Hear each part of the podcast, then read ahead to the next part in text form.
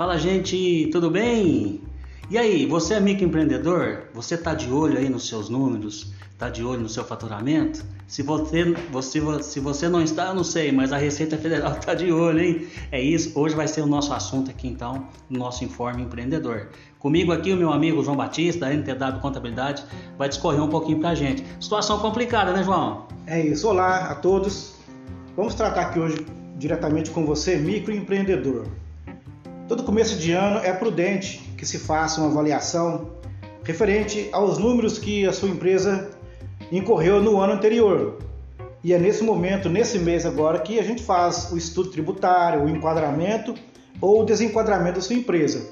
E é também nesse período que os fiscos fazem a finalização dos cruzamentos das informações que a sua empresa executou no ano anterior.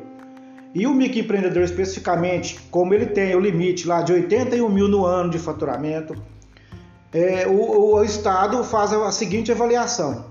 Imagine se você tem um limite para vender de 81 mil reais durante o ano, como é que você apresenta lá no seu relatório que o fisco pode, que o fisco pode levantar que você comprou lá valores bem superiores a 81 mil?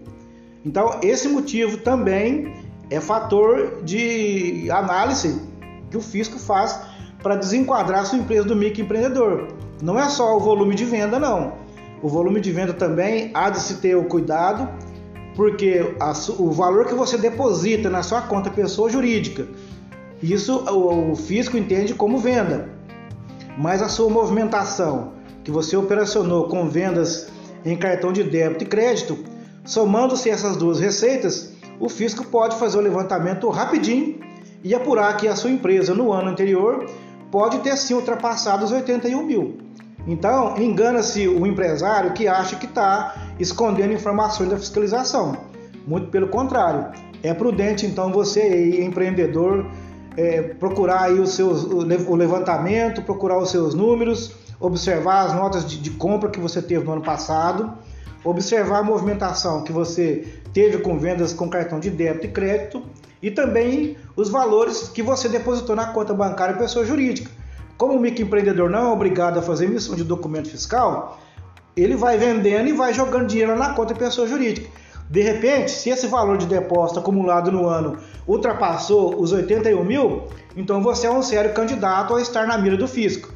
Então, o nosso, nosso momento de hoje, empreendedor, é para você ficar alerta aí com a sua empresa e você tome as providências devidas e cabíveis. Caso tenha ultrapassado esse limite, faça o desenquadramento devido no prazo certo para que você não seja notificado e intimado a desenquadrar retroativamente e recolher os impostos com valores maiores.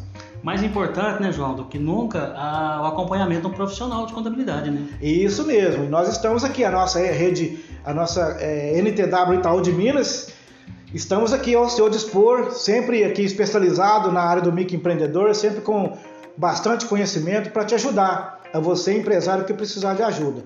Tá ok? É isso aí, gente. Logo, logo a gente volta então com mais um Informe Empreendedor. Um abraço, até, até mais. Até a próxima.